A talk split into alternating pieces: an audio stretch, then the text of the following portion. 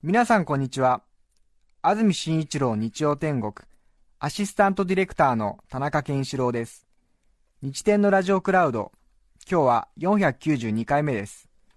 日曜朝10時からの本放送と合わせて、ぜひお楽しみください。それでは、4月9日放送分、安住紳一郎の日曜天国、メッセージコーナーをお聞きください。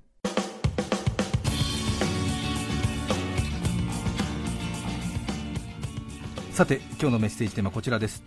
愉快な子供の話です。たくさんいただいています。越谷市の蘇水さん35歳女性の方ありがとうございます。とうございます。愉快な子供の話。私は小さな喫茶店を営んでいます。お店の向かいに小学校があり平日は夕方午後3時過ぎ小さく出している看板のコーヒーカレーの文字を小学生がコーヒー？カレーと大きな声で読み上げてから下校してくれます。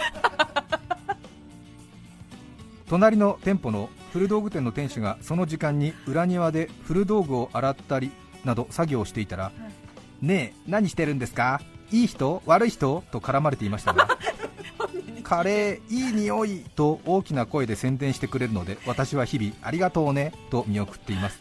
新学期が始まります。また午後3時を楽しみに今日も営業しています越谷市の方です。ありがとうございました。喫茶店を営んでいるそうですが、うん、必ずね読みますよね。また徐々にねレベルが上がってくると長い漢字とかを読むのが楽しくなってくるんなですよね。ね。はい。明治神宮前とかね。ベニトラ餃子棒とか読んだりするんですよね。長いから。ね習志野市のデカパンマンさん34歳女性の方。ありがとうございます。3歳半になる姪はいまだに指しゃぶりの癖が抜けません、うん。指しゃぶりってのは6歳ぐらいまで抜けないんですか？うん。もっとかな？しかし本人もそろそろやめた方がいいと理解しているのでしょう、うん。どうしても指しゃぶりがしたくなると、あのーすみません、ちょっとチュパチュパしてきていいですか？と丁重に断りを入れ部屋の隅で隠れるように指しゃぶりをしますこのいじらしさがどことなく魔性を感じさせる将来が楽しみな3歳児です。女の子に魔性が宿るのは2歳半って言われてますからね。そうなんですか？いやあれはすごいみたいですよ。本能で出るみたいですからね。うん何の計算もなくっていうことですからね。うん。一生ものらしいですけどね。そうですか。えーとどこだっけな。大森かな。大森の幼稚園か保育園昔お世話になってインタビューで行ったんですよね。そしたらもう4歳児5歳児かな。女の子いたんだけれども完全に彼女の魔性にやられて仕事大失敗した時ありましたからね。えー、本当です本か。当。愉快な子供の話皆さんからのメッセージお待ちしています。はい。さて天気の悪い日曜日の朝です。はい。車を運転されている方は注意してください。かなり赤坂も霧が出ています。隣のビルが見えないくらいのかなり強い濃い霧が出ています。さて今日は愉快な子供の話です。清瀬市のトミヤンさん50歳男性の方からいただいています。ありがとうございます。ありがとうございます。私はオペラをやっています。20年やっています。日本全国を回っています。小学校の体育館で講演することもよくあります。えー、すごい。オペラやってらっしゃるんですか？へすごいですねプロでオペラやってる人ってあんまりね知り合いにいないから。ー大阪で講演した時のことです。講演が終わって片付けをして帰ろうとした時後ろから肩を叩かれました。振り返ると講演先の小学生の男の子でした、身長は私のおへそくらいまで。その男の子が大きな声で私に一言言いました、自分よかったで。私は思わずああありがとうございますと答えました私よりはるかに年下ですが小学生たちは時々私を同い年のような年下のような態度で感想を話します。くすぐったいような嬉しいような気分になります。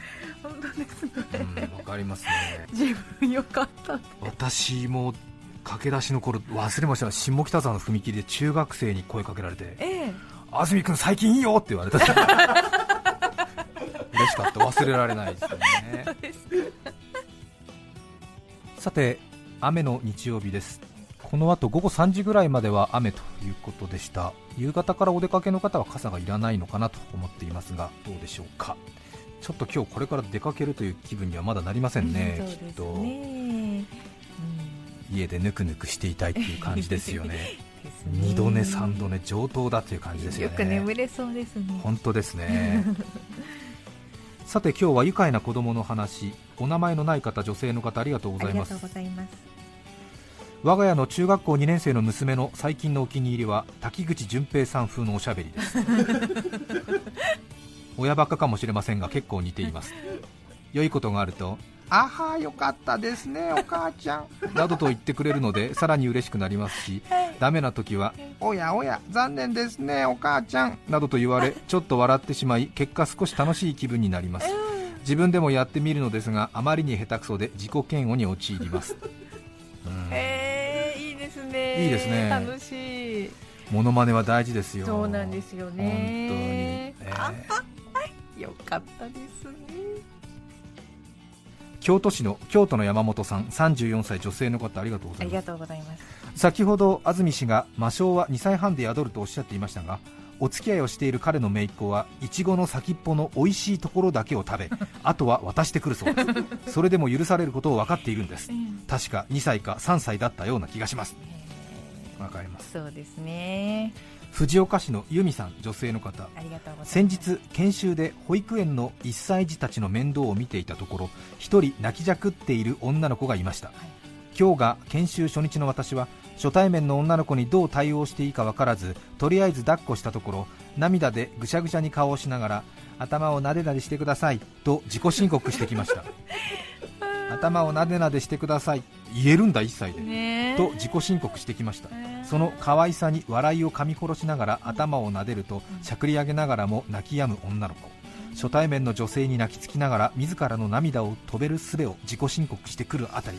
1歳にして彼女は魔性が宿っているなと感じた瞬間でした。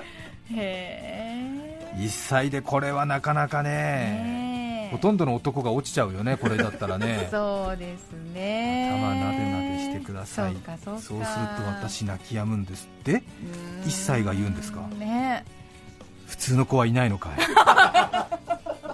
普通の子はいないのかい？普通の子はいないのかい？別府市の春チボンさん女性の方ありがとうございます。5歳の娘に初めて早口言葉を言わせてみました。はい私は早く正確に言える自信があるので何度も生麦生米生卵など言ってみせると私のように簡単に言えると思った娘は生組生米と案の定言えません。何度言っても言えないことが不思議でおかしかったようで笑いながらこら私の頭こら口と頭や口を平手でペシペシ叩きながら自分の言うことを聞かない頭と口にダメ出しをしていました特訓の成果が出て今では言えるようになりました。えー、か。わいいですね。難しいですもんね。何でしたっけね。勉強しましたね。なんだっけな。人間の口発音する機能ってそれぞれの発音する言葉によって完成度が違ってきてうん。魔行かな、マミムメモはすごく口が未熟でも言いやすいらしいんで、うん。ママとかマミーとかなんかそういう、んえー言葉はすごく言いやすくて当然やっぱりサシスセソとか何ぬねのは10歳過ぎないとなかなか上手に操れないっていうことがあるみたいですね。なのでうん小さい時にねあのうん。ちょっとうまく言えなくても諦めずにそうですね。13歳ぐらいにならないと何ぬねのなんて多分コントロールできないって言ってたな確かな。ねえ。大人になってからもねコントロールできないですもんねちょっとね。そうですね。うん。えバナナなどを戸棚などに入れるなんてもう 私は言えますけどね私は言えますけど皆さん言えませんでしょ？ねえ。え土地の灘など7連勝。バナナなどを戸棚などに入れる。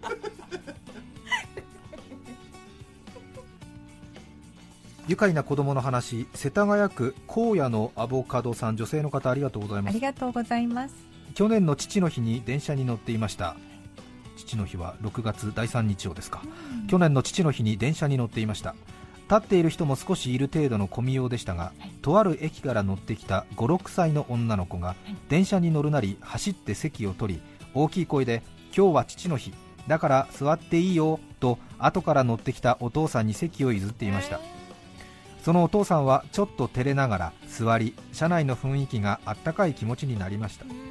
ただ降りるときまたその女の子がお父さんに向かって今日だけだからねと捨て台詞のように言ったため車内は大笑いで包まれました。なんか楽しい気持ちになりました。去年の父の日の話です。面白いですね。めちゃくちゃ面白い。っていうか本当に電車の中ってのは人の話聞いていないようでみんな聞いてるからね。本当にたそれは爆笑しちゃうんです品川区羊と羊さん女性の方ありがとうございます。ありがとうございます。80を超える祖母は四国88カ所霊場を巡り集めた年中で数珠を作りいつも仏壇の前で手を合わせています。とても美しい数珠なのですがええ。それを見たひ孫のそうくん5歳がその数珠をおねだりします。ひいばあちゃんが死んだらそうくんにあげるからねと祖母は言います、やったー！いつ死ぬの？お迎えが来たらね。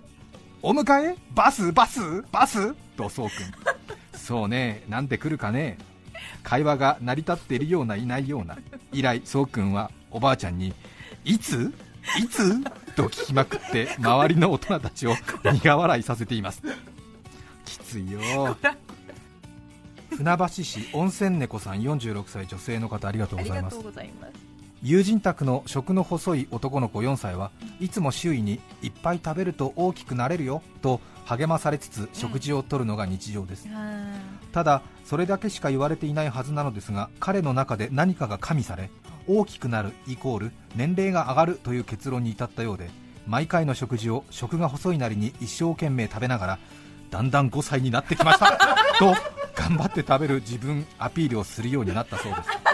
友人からその様子の動画が送られてきた時は再生しながら可愛さと面白さにもだえましたメールには間違ってはいない。間違ってはいないのだけど正しいとも言い難い。でもああこの子はやっぱり私の子だと思うの。と友人の苦笑いが思い浮かぶ一文が添えられていました。今度彼の5歳化に貢献すべく彼の好きなケーキを持って遊びに行きます。いいですよね。うん。楽しいですね。そうですね。誕生日じゃなくてうん。食べる量に応じて年齢が増えていくっていうことですね、えねえだんだん5歳になってきました4月9日放送分。安住紳一郎の日曜天国。メッセージコーナーをお聞きいただきました。それでは今日はこの辺で失礼します。安住紳一郎の日曜天国。今日4月9日は大仏の日。奈良に鎌倉牛久に鎌ヶ谷。大仏巡って大仏疲れた。TBS ラジオ AM954FM905